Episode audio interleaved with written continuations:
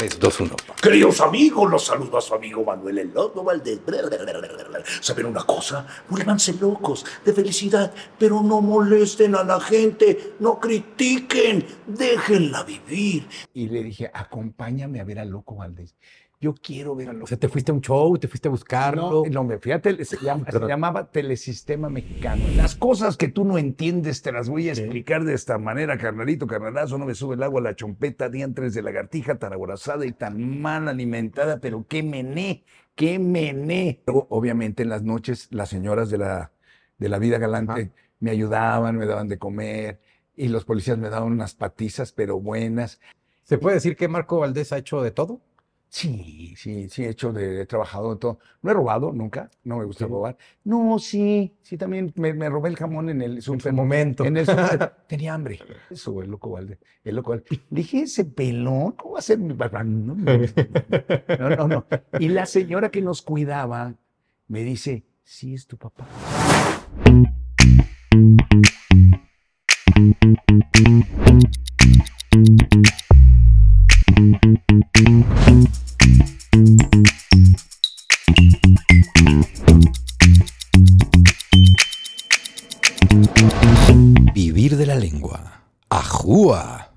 Comenzamos. Estimado, este, ¿qué, qué, qué piensas de este concepto de vivir de la lengua?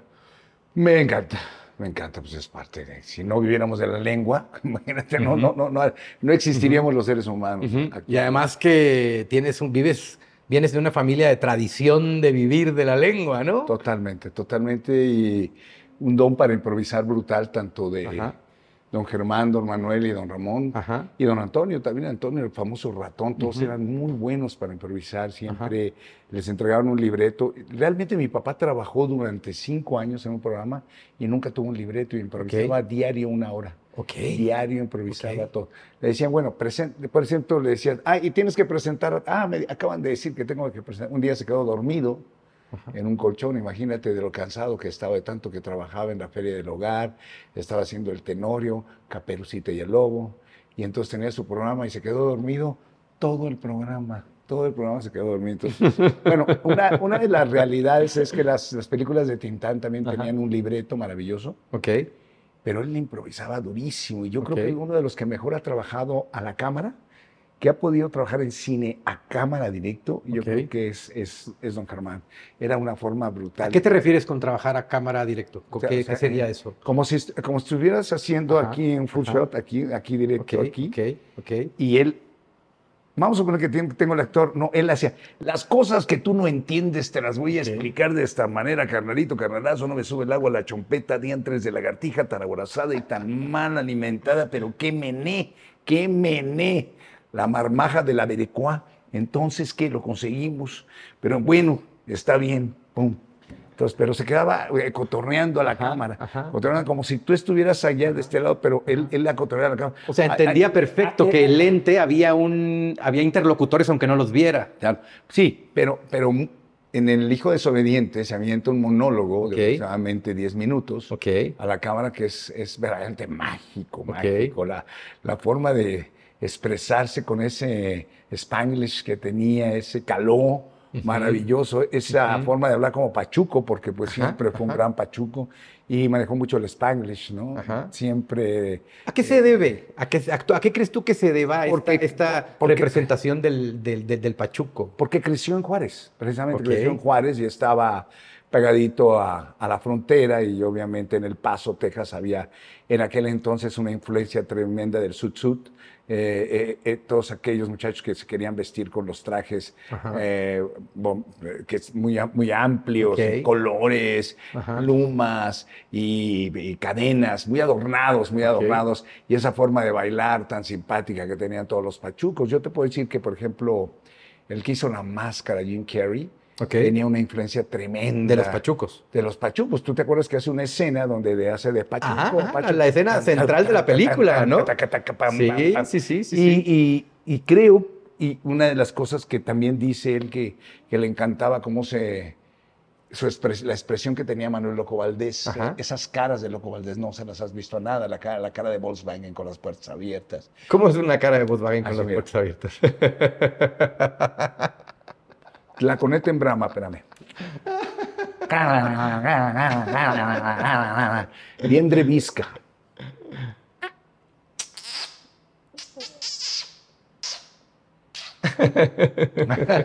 no, no.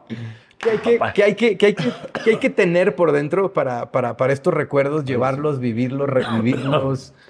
Mira, primero, primero de alguna manera, el, el- el que ya traes, obviamente, unos De familia, genes, Marco. Genes tremendos, ¿no? Ajá. A veces dicen que me parezco al loco. Que, no, queridos amigos, arriba la América. No, no, no, no, no. Entonces, no, pues es, son los genes brutales, ¿no? Y ten- tengo mucho, mucha influencia de don Germán. Germán es el que más ha influido dentro de mi carrera, aunque por supuesto la, el don de improvisación que tenía don Manuel también era brutal. Eh, don Ramón era eh, muy práctico, ha sido la, la imagen perfecta del mexicano. ¿A qué te refieres con, la, con El- esa imagen perfecta del mexicano? Delgadito, Ok, mal vestido, ok, flojo, ok. no trabaja, Ok. no paga la renta. Labioso. Eh, Dicharachero, labioso. Dicharachero, labioso, Ajá. burlón, Ok, fútbol, ok. la chela y el, y el periódico. Ok. Eh, eh, es, es una forma práctica de entender que no puedo generalizarte que todos los mexicanos seamos así. No. Pero si tú lo Pero hay una cierta mexicanidad en Vamos a hablar que en, en un target, eh, habiendo de medio para abajo, sí, sí, nuestra, nuestra gente hermosa, eh, nos identificamos mucho con don Ramón. Porque don Ramón es, es un hombre sencillo. ok. Eh, eh, pues tenía un problema en la vista, por eso no trabajaba. Es que él no se veía trabajando, por eso tenía problemas. Su problema en la vista era que él no se veía a sí Él mismo no- trabajando. Era tan flaco que- Oye, este problema lo tiene mucho mexicano, ¿no? Te digo, que- te digo que estamos, a- estamos ahora sí que repletos de, de esa situación del pretexto, el famoso pretexto para no pagar la renta o para no trabajar o, o para chévere. simple y sencillamente vivir como nos gusta. Nosotros un poquito más de, oye, me prestas, oye, sabes que no me alcanza para la renta, no me. Es, es- lo más cotidiano. ¿Qué, qué es lo que hace don Germán? Se, se, se dedicó a conquistar a las mujeres, a besarlas, Ok, a ser un gran conquistador. ok. Y un gran besucón. Él tiene el récord Guinness de mayor cantidad de mujeres besadas en el mundo. Míralo, ¿que sabes la cantidad o no? ¿Tienes ese número? ya no, ya pero, no, ya pero no. no hay, no, no, pero me encanta. Lo que sí sé es que hay un récord Guinness que ningún, ningún actor en la tierra ha besado a tantas mujeres. Oye, ¿no sería un buen reto para, para Marco Valdés intentar romper ese récord? Ah, Marcos Valdés ahorita lo que quiere es eh, sí romper, pero estoy buscando unas modelos nuevas. no. No, Pero todo esto fue en el cine, ¿no? Que esa es la parte. Te hablo de todos los grandes actores norteamericanos. Tuvieron muchos. Oye, Sean Connery. Marco, ¿cómo, ¿cómo fue tu infancia creciendo en todo ese mundo? ¿Cómo creciste? ¿Creciste rodeado de espectáculos, de shows, de carpa, de cine? ¿Cómo creciste, hermano? Eh, no, pues primero conocí a mi papá hasta los 14 años. Ok. Yo no sabía que mi papá era el Loco Valdés. Ok. Crecí en una familia, mi mamá sí era artista. Mi mamá conoció a mi papá a los 15 años. Ok. Estaba- llegó de Estados Unidos, mamá es norteamericana, era norteamericana, y llega de Estados Unidos a los 13 años y cantaba muy bonita. Ella es hija de una gran estrella de la, del, del bolero en México y de un gran compositor eh, mexicano también, Felipe El Charro Gil, que es hermano del Güero Gil de los Panchos de Chucho Martínez Gil y de los hermanos Martínez Gil. Mi abuelo fue el creador del Piojo y la Pulga, que hubo, que hubo cuando, y muchas, muchas canciones. Eh, Mi, mi abuelo hizo muchas canciones, igual que mi tío, que es el Güero Gil de los Panchos, Chucho Martínez Gil, que es un gran intérprete, y mi abuela se llamaba Eva Garza. Traen aquí ¿Tu abuela se llamaba? Eva Garza. Eva Garza. La gran, era una gran bolerista de Agustín. Lara y mi abuela murió muy joven. El chiste es que cuando mi mamá llega a Rin Rin Llama el Amor, se encuentra con, con mi papá y con Silvia Pinal. En esa- eh, y esto te lo digo porque cuando yo estaba haciendo ¿Qué tal Dolly? Ajá. Yo estaba haciendo la obra de Dolly, estaba haciendo a Cornelio Hackel, hicimos la debilación de las 400 representaciones. Y me dice, a continuación les voy a presentar a este joven que fue creado en un tren. Yo no sabía. ¿Cómo que creado en un tren? Pues resulta que en la gira... Qué buena historia, hermano. En, en la historia de Rin Rin Llama el Amor, mi papá tenía seis hijos con dos mujeres, tenía Ok. en aquel entonces 35 años, Ok. y entonces se metió al camarote de mi mamá y ahí, y ahí crearon este chamaco. Ahí Y ahí- ahí- ahí crearon este chamaco. Cuando se entera mi abuela, que era muy amiga de Tintán, pues Ajá. me iba a ir a matar, igual mi abuelo, ¿no? Y Tintán le dijo, no lo mates, carnalita, es el más chavito de mis hermanos. ¿no? Y entonces casó a, mi, casó a mi mamá con otro señor, que fue mi padrastro, 14 años, y que me pegaba una estran- güey, no, pero con la cara así, imagínate. Pero bueno, aún no aguanta de chamaco. Yo creía que era mi papá, hasta que un día, viendo Ensalada de Locos, la prima del lado de mi padrastro me dice, te ríes porque es tu papá. Le dije, ¿y cuál de los tres? Héctor Lechuga, Alejandro Suárez o el Loco Valdés. El Loco Valdés. Le dije, ese pelón, ¿cómo va a ser mi papá? No, no, no, no. Y la señora que nos cuidaba me dice, sí es tu papá. Entonces, no le dije nada. ¿A quién crees que le dije de toda mi familia? A mi mejor amigo nada más. Nada más a mi mejor amigo, Joaquín Carrión en paz descanse, y le dije, acompáñame a ver al Loco Valdés. Yo quiero ver al O sea, te fuiste a un show, te fuiste a buscarlo. no, no, me fui a tele- se, llama- se llamaba Telesistema Mexicano en aquel Ok. entonces. Ok. Entonces me fui a Telesistema Mexicano a buscarlo. Me, me costó seis meses encontrarlo hasta que me habla la señorita de televisión. Aquí está tu papá, córrele. Y ahí voy corriendo y en el momento que me encuentro con él, estaba vestido de mujer con las patas peludas. Había un personaje que se llama Maritza y Andrea, las hermanitas, mi banco. Y ese era mi papá. Me dice, córrele, mijito, córrele para acá. Y me da una bendición, me da un beso, un abrazo, 500 pesos, que en aquel entonces era mucho dinero. Y me dice, córrele, mijito, ahí vienen tus mamás y tus hermanos de otro cachete y me van a romper el hocico. Así que sáquese, sáquese. Ra, ra, ra. Y entonces ahí empezó una historia muy interesante, porque cuando yo le digo a mi prima que conocía a mi papá, se Ajá. arma un chisme brutal en mi casa, donde estaban mi mamá y mi padrastro. Y a los 15, un año después de los 14, a los 15 años, obviamente, me voy a la calle a vivir. Porque mi mamá estaba sufriendo, ya tenía tres hijos más Ok. aparte de, de mí. Y entonces yo veía que mi padrastro la, la- la estaba trastornando mucho. Y me fui a vivir afuera de un Sambors. Ahí dormí durante casi un año. Vendía chicles, eh, lavé coches, eh, vendí tiempo compartido, muebles de madera. Y mis amigos, yo jugué fútbol americano 15 años, fui cam- bicampeón nacional en Liga Mayor con las Águilas Blancas, con el CUM, con el Centro Universitario México. Ajá. Eh, Así que también con los maristas, por ahí me dicen que estoy- estudiaron con maristas. Entonces estuve con el CUM, mis amigos del CUM me pusieron un cuarto de azotea. Y en ese cuarto de azotea me compraron un colchón, una televisión de bulbos y un radio de bulbos, padrísimo. Entonces seguí mis estudios gracias a ellos y yo no encontraba a mi, a mi papá, man, porque pues daba 500 pesos, pero los 500 pesos se fueron muy Sí, sí, sí, sí, sí, sí, sí. O sea, tuviste tu momento y, y punto.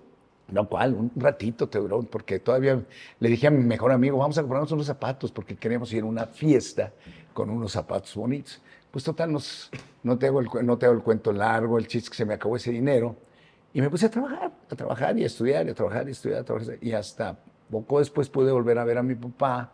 Y mi papá me dijo, yo seguía jugando fútbol americano, seguía estudiando. Y mi papá me dice, no digas que soy tu papá porque me van a matar tus mamás y tus hermanos de otro cachete. Dije, no, no te preocupes, pero yo voy a trabajar en esto, papá, porque, pues imagínate. ¿Lo traes? No, y luego me entero que es hermano de Germán Valdés Tintán, que era mi héroe desde chiquito, mi ídolo, claro.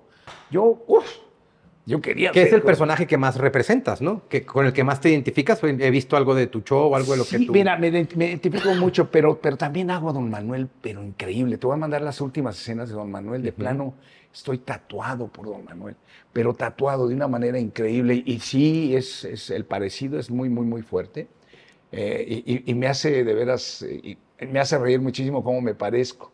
¿En dónde me quedé? ¿Dónde van? ¿Por dónde voy? El chiste es que me, me entero que es don Germán Valdés Tintán, Ok. tu hermano, y don Trabajabas en el Sambors, te fuiste con unos amigos, te- te- No, tus amigos del CUM te- vivía- te, te pusieron un depa, vivía- un, una- un- un cuarto. Vivía fuera del Sambors, o sea, porque tenía luz. Ok. Pero obviamente en las noches las señoras de la, de la vida galante Ajá. me ayudaban, me daban de comer y los policías me daban unas patizas, pero buenas. Eh, ah, eh, conocí mucho lo que era lo que era vida. Ayudé a muchos jóvenes que estaban Ahí conociste el barrio, la gente, la conocí- raza. Pero fuerte, fuerte. Ayudé a muchos drogadictos a que no a que no se golpearan, eh, se estaban ahogando. Eh, gracias a Dios. ¿El recuerdo más bonito de esa época, Marco, que tengas? La- el recuerdo más bonito, mis amigos del fútbol americano que me salvaron la vida, que los amo y que los amaré toda la vida, y las señoras de la calle. Las señoras que trabajan de la vida galante siempre me alimentaron y me cuidaron y no dejaron que me hicieran nada. Y nunca. Nada de darte pecho, ¿eh? No, no, no, no, no, Fíjate que, fíjate que una de las cosas fueron muy. Había una señora que dirigía todo y decían que no se metieran conmigo. Con Ajá. él, con él nadie se mete. Era yo un güerito, estaba, estaba, estaba simpático, estaba guapetón y, y ya sabes, esas épocas, pues, son, pues, pero no, me cuidaron mucho ellas y, y otra de las cosas, un señor que pasó en las noches, Roberto Abud, también en paz descanse, que me dijo, ¿qué haces aquí, niño? Vente a, yo te, te rento mi- el cuarto de, de la casa, pero no tengo para pagar, después me lo pagas.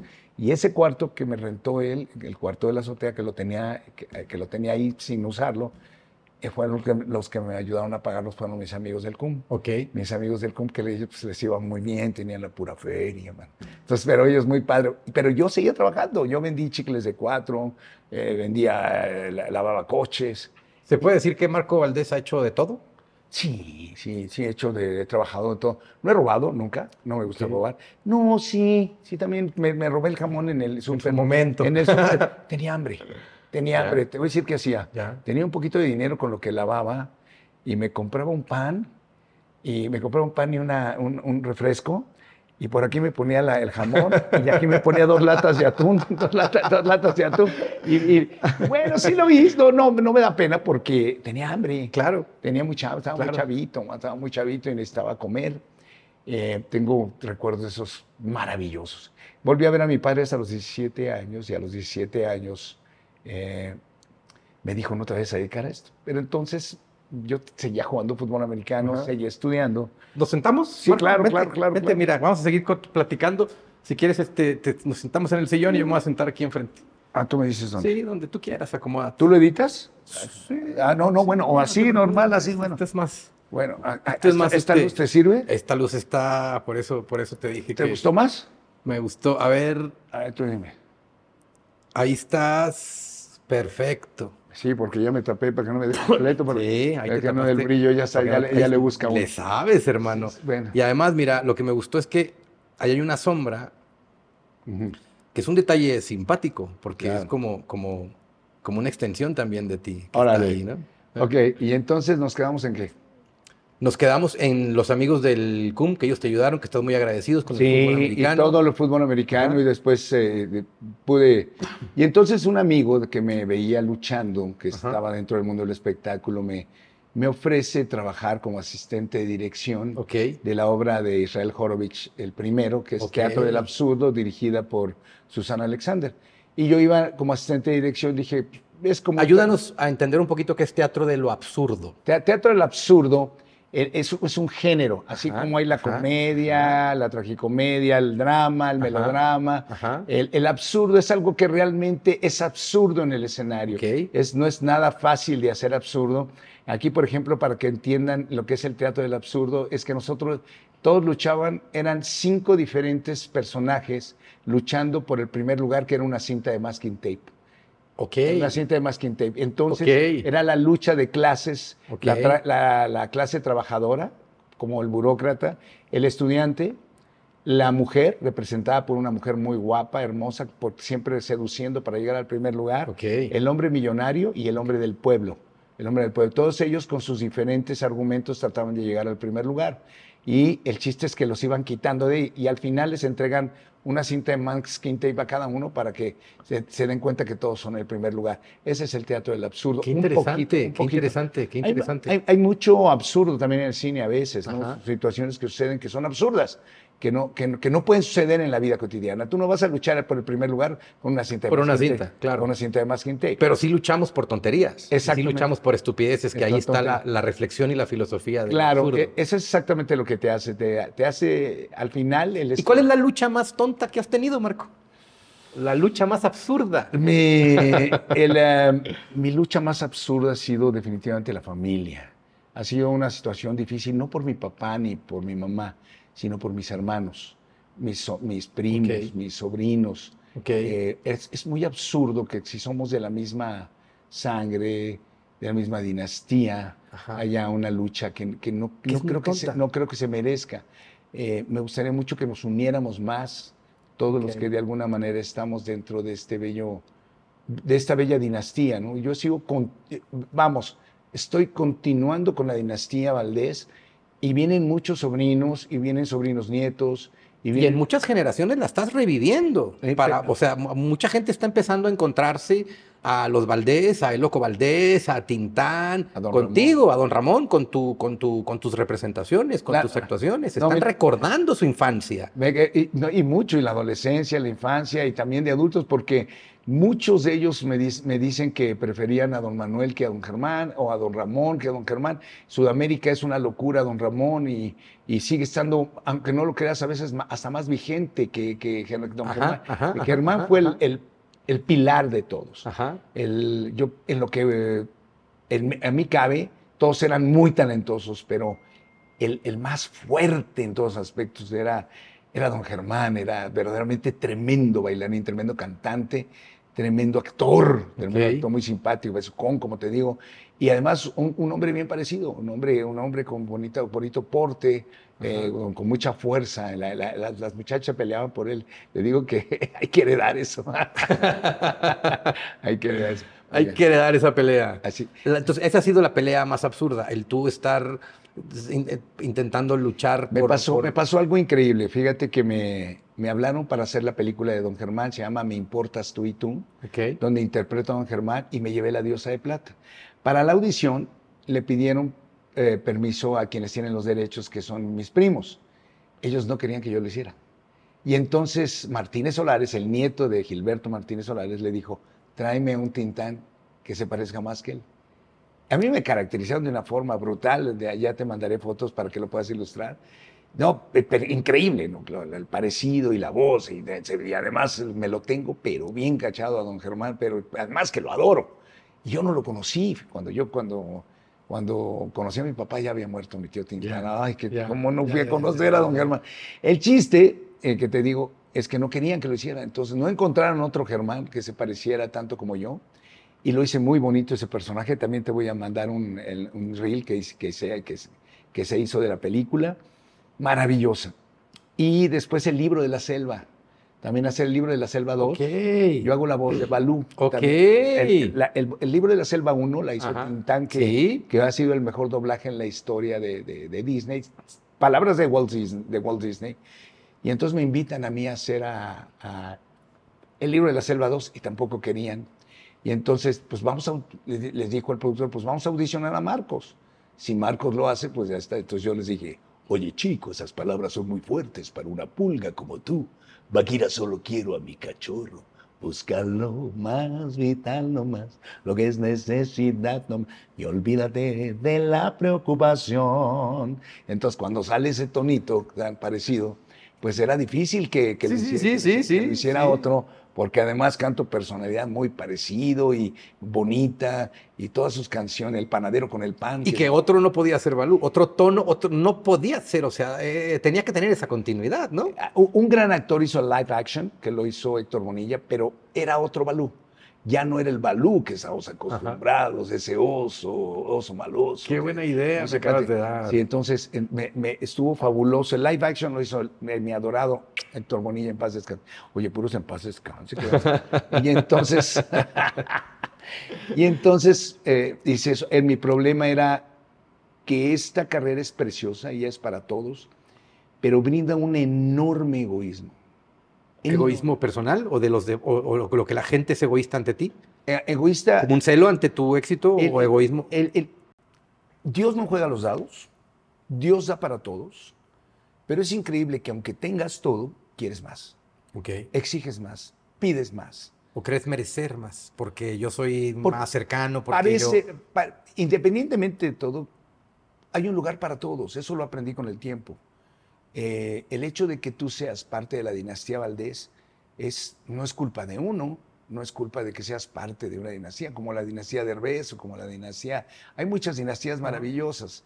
Entonces, eh, hay que continuar. El, para, los compañeros, y no todos, eh, no quiero generalizar, porque hay compañeros bellísimos, pero hay compañeros que crean un enorme egoísmo, pero no es en el medio artístico, es en ingenieros, abogados. Condición humana. La condición humana no, no aprende a compartir.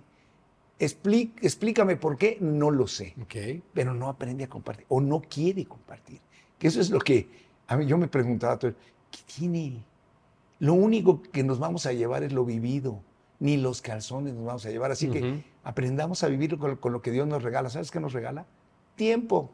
Es lo único. Nada, Nada más. más. Es lo único. Te lo juro. Sí, te lo juro que es, que es algo increíble, ¿no? Que porque el tiempo nos presenta esa magia para poder despertar, para... Yo, por ejemplo, soy amante de mis mascotas, ¿no? Mis mascotas me vuelven loco. Mi hijo, que lo quiero mucho, Marquitos Junior, que lo amo con toda el alma. Mi nieto, Julián, y ya viene otro. Ay, no no.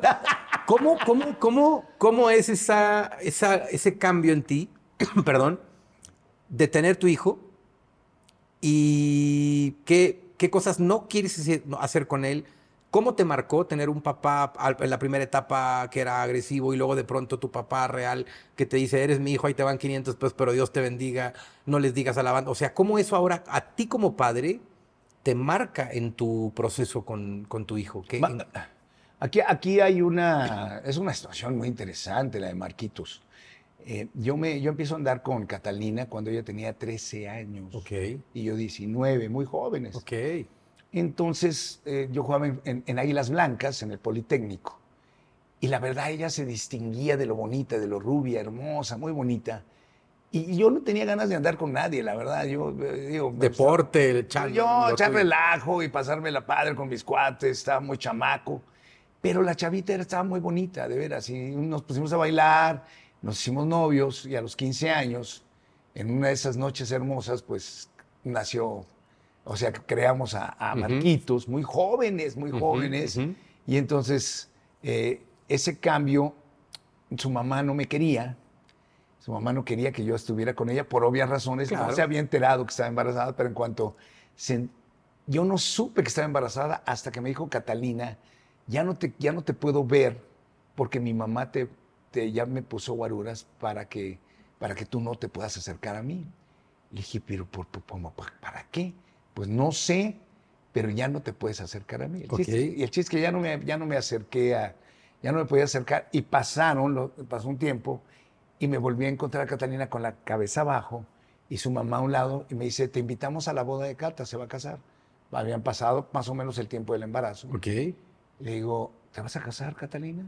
Y no volteaba, no volteaba. El chiste es que cuando nace Marcos me habla por teléfono, ven a conocer a mi hijo.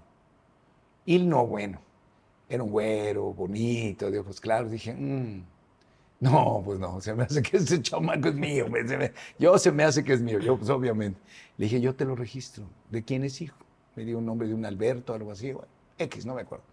Y el chiste es que le digo, si no tiene, si- ¿dónde está el papá? No, ya no está. Yo lo registro. Y yo lo registré.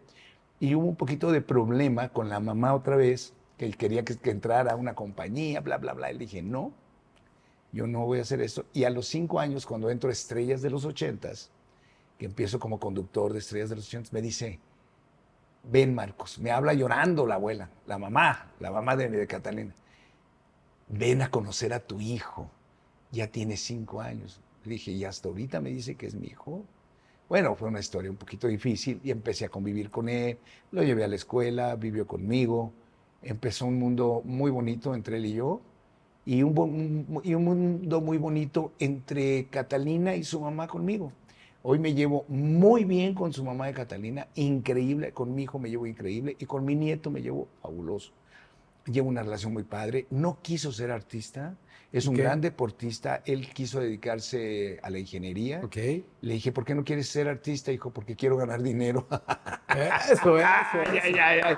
Le dije, tienes toda la razón. Dijo, "Tien- tienes toda la razón. La verdad es que esta carrera es preciosa, pero es muy sacrificada. Ajá. Es una carrera de sube y baja, ¿no? Sube y baja. Pues mira, te a comienza, veces baja más que sube, dicen unos, a veces. comienza una novela, la terminas y quedas desempleado. Ya. Comienza una obra de teatro, la terminas y, Y quedas quedas desempleado. desempleado. Comienzas cualquier proyecto y quedas desempleado. Entonces, es O sea, hay que vivir con el desempleo constantemente. En esta carrera sí. ¿Cómo se vive con eso? ¿Cómo se aprende Es- a vivir? ¿Cómo se aprende? pri- primero debes de ser más inteligente en... eh, Administración primero de tus recursos, me imagino. Eso es lo que debes hacer, administrar muy bien. Yo no administré bien. Igual que mi papá. Mira, don Germán ganó millones. Tuvo, eh, tuvo estos, el Tintavento, que era, ¿cómo se llaman estos veleros gigantes? ¿Cómo se llaman los. ¿cómo se llaman los más grandes de que andan en el Yates. Un dos yates. Uno se llamaba el Tintavento y otro no sé cómo se llamaba. Eh, eh, tuvo todos los Cadillacs. en un- mi papá, mi tío acabó sin un centavo. Y el que le, lo ayudaba era mi, mi- mi papá. Y mi papá al final, que yo vendí todo, acabó sin un quinto. Y don Ramón también. Es increíble. Y yo, yo iba por el mismo lugar porque... ¿Cómo romper esa tradición? Porque lo traes ahí Fíjate, como, como pero, patrón. mira, ¿Cómo yo- romperlo? Yo voy a seguir trabajando hasta que Dios me preste vida, hasta que nos dé la gran oportunidad de movernos. La realidad es que también tuve, gané bastante bien y lo perdí. Lo perdí por, o sea, ya viviste ese patrón. por, pero- ena- por enamorarme Ok. y por tenerle confianza a mi manager y porque me decía una secretaria, cuida tus contratos y al fin de cuentas perdí mucho dinero, eh, perdí propiedades, pero sabes que también viví muy bien. También viví, he vivido muy bien, he, viajado, he conocido, no puedo quejarme con la vida, al contrario, estoy muy agradecido, he hecho giras maravillosas por, por todo Estados Unidos, por México, por, por Europa, trabajando, trabajando. Y eh, llevando alegría. Fíjate que me- Llevando nostalgia, llevando recuerdos, llevando este, personajes con los que crecimos, con los que nos encariñamos, con los que aprendimos a incluso a conquistar mujeres, porque, porque muchos aprendimos de ese ser pachuco a conquistar a la mujer, a ser seguro, a... Qué, qué bonito. Bueno, yo me metí una gira de 90 mil millas. fíjate, eh, como ciudadano americano, Ajá. puedes sacar un coche que lo, lo- lo sacas por, for lease, ¿no? Que, Ajá. que- que te, como alquilado.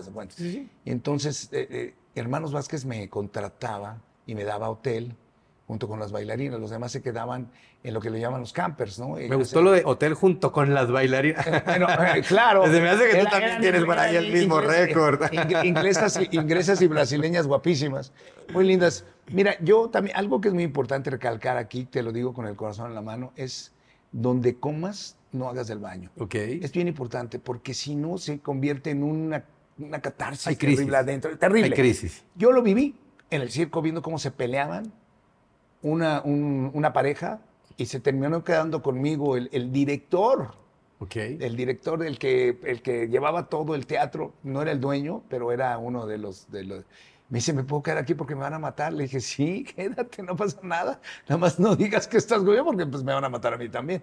Pero pasa todo. En, en- en las- imagínate, me aventé todo Estados Unidos, 90 mil millas, tres años, recorriendo Estados Unidos en, en inglés y español, en- como ringmaster, como presentador. Entonces fue una experiencia fuera de serie, donde se que- quedó clavada aquí en mi corazón para siempre, preciosas. ¿El aplauso? ¿Se hace uno adicto al aplauso, Marco? Es muy bonito. ¿Se hace uno adicto al aplauso? es una, eh, aunque digan que es mentira, porque es verdad, es el alimento de nosotros.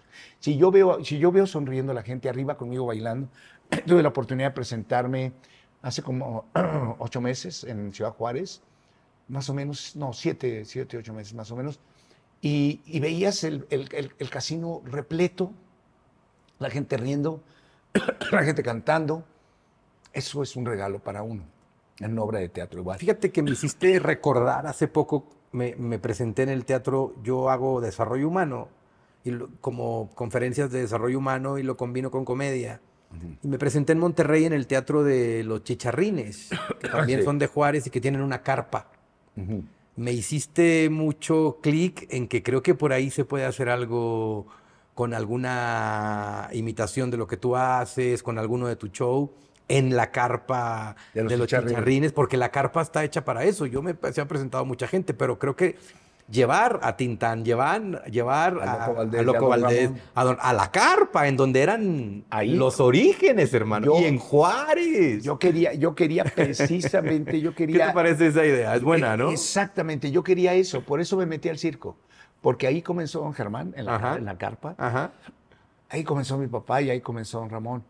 Entonces yo quería precisamente eh, vivir esa experiencia. He hecho muchas giras teatrales padrísimas con diferentes obras, he hecho más de 45 obras de teatro, pero la carpa como tal, El concepto de tener a la gente alrededor, aquí encima de ti, No, te da. Y, y también, y también viví en, una, en un trailer park, en uno de esos este, eh, mobile home. Ajá. Ahí estuve en mi mobile home porque en Nueva York pues es carísimo los Ajá. hoteles. Entonces ahí te dan un mobile home padrísimo y ahí mismo haces tu comida, ahí mismo pues hace mucho frío.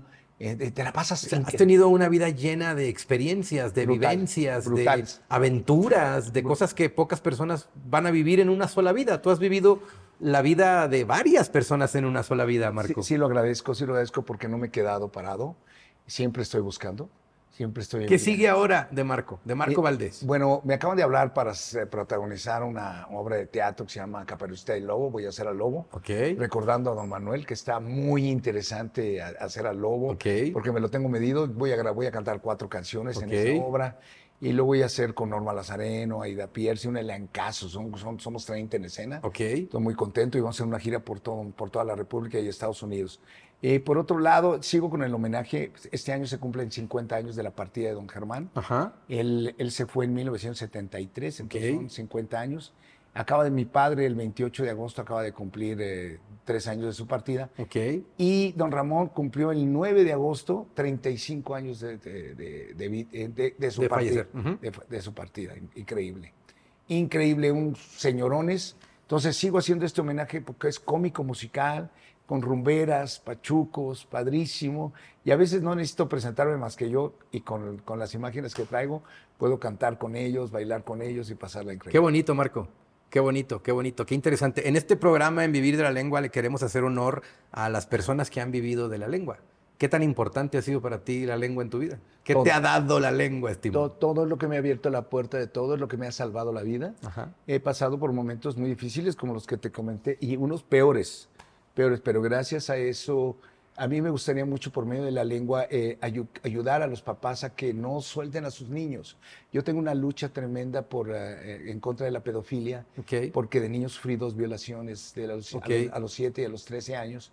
eh, y no por lo que haga Eduardo Verástegui, que es, no, no, no, no quiero Sí, sí, comparar sí. no. pero estoy completamente a favor de eso porque no se vale atacar a un niño, na- nada más. Si quieres romper... No se vale robarle la inocencia a alguien, Sobre independientemente de... Un chiquito... No se vale. Un chiquito no se vale porque además eres un bebé y, y esa historia eh, yo sí quisiera luchar porque los papás se pusieran las pilas y no los dejaran. El otro día estaba yo en el súper y le dice a una señora, ¿me puede cuidar a mi niña tantito? Y la volteaba y le dije, oiga, no, no la va a dejar. Sí, sí, sí. O se la lleva y bonita, una rubia preciosa, la chiquita. Y le dije, oye, no. Y se le estaba dejando al policía.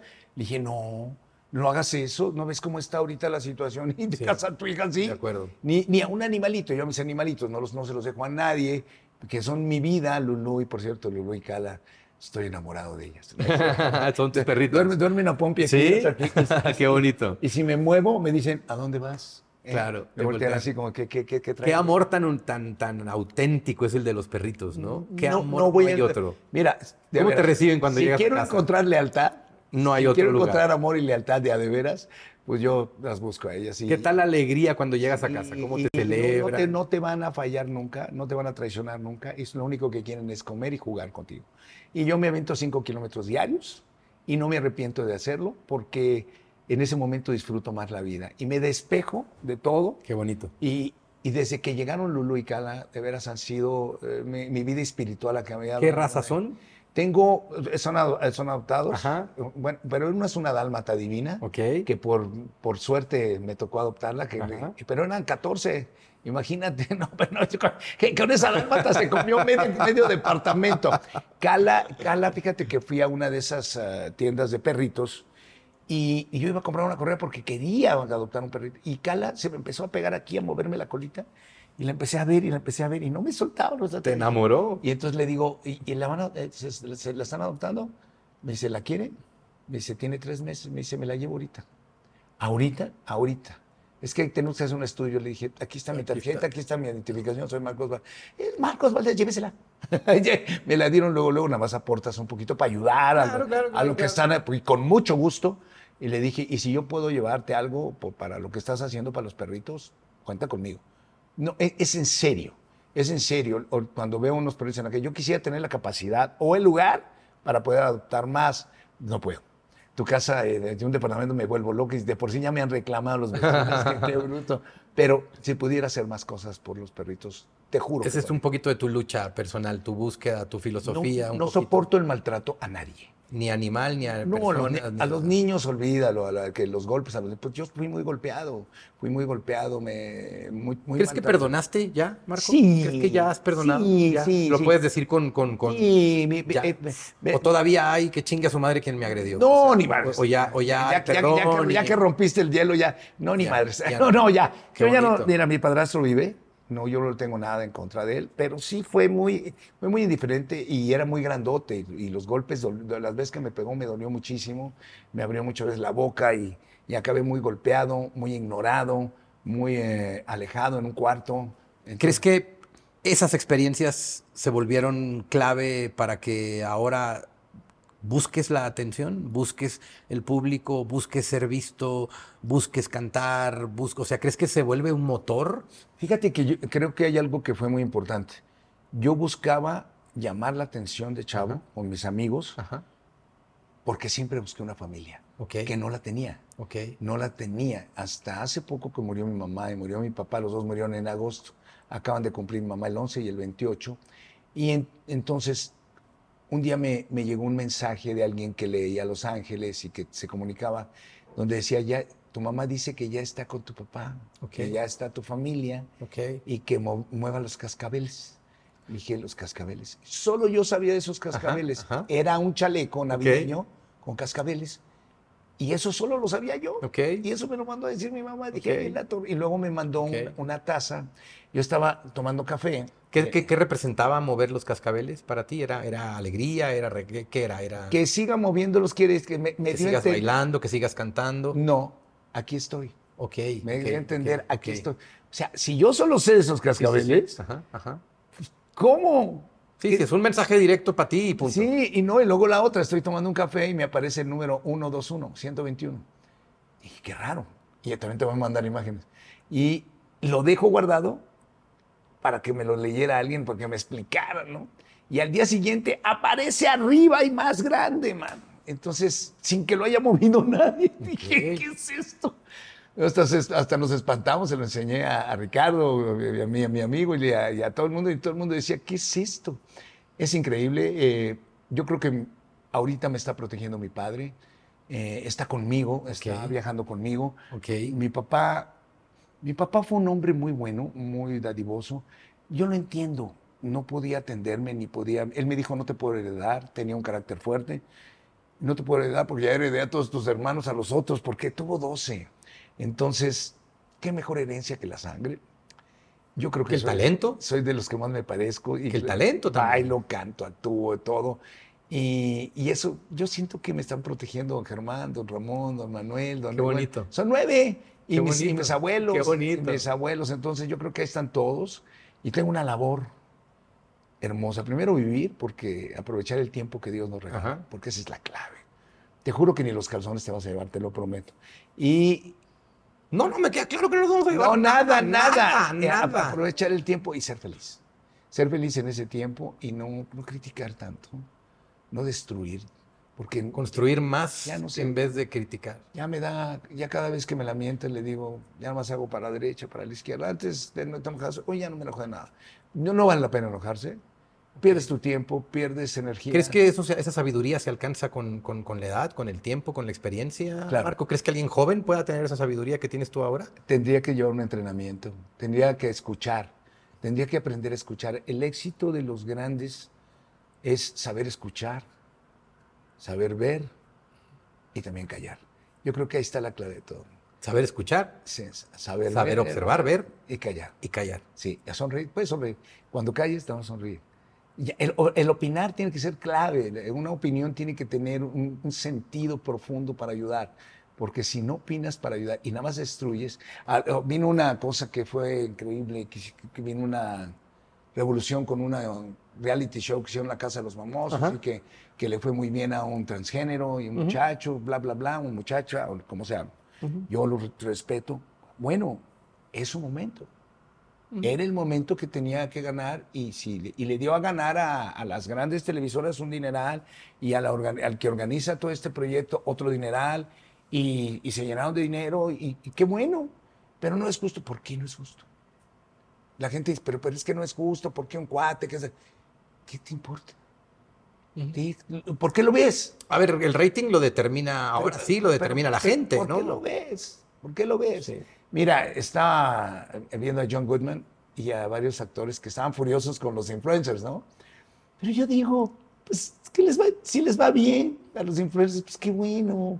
Pues si son, si son flojos o como dicen huevones, pues, pues es su rollo. Hay para todos. Hay para todos. Hay Yo- pa' todos. Yo creo que yo no me voy a quejar por los que tienen 140 millones de seguidores. Con Digo, ni, ni porque esta niña haya llenado el Foro Sol tres veces, que qué bárbaro, que trae un espectáculo sensacional. Pues qué bueno. Digo, mejor voy a aprender, Ajá, ajá, mejor voy a copiar. ajá. ¿Y por qué Taylor Swift tiene tantos seguidores? Pues qué bueno. Y pues ya no hay. Madonna sigue siendo Madonna. Sí, eh, Beyoncé sigue siendo Beyoncé, pero Sí. esta niña, pues es. Apréndele. ajá, ajá. Aprender es una cosa- Aprender. Claro. Qué bonito. ¿Para qué? qué te- o sea, ay, ¿quién, quién, quién quiere esas porquerías? ¿Cuál? ¿Cuál? Ve y disfrútalo. Marco, si, si fueras a morir pronto, ¿qué sería lo último que quisieras que recordaran de ti? ¿Qué mensaje quisieras que dijeran de Marco? Que nunca me vi por vencido. Que nunca escatimé en, sal- en- en luchar, en buscar triunfar en la vida. Triunfar en la vida. Siempre logré triunfar en, en el deporte, en el trabajo, en la salud. Siempre, siempre luché. Que, que, que me vean como un hombre trabajador, triunfador, con ganas.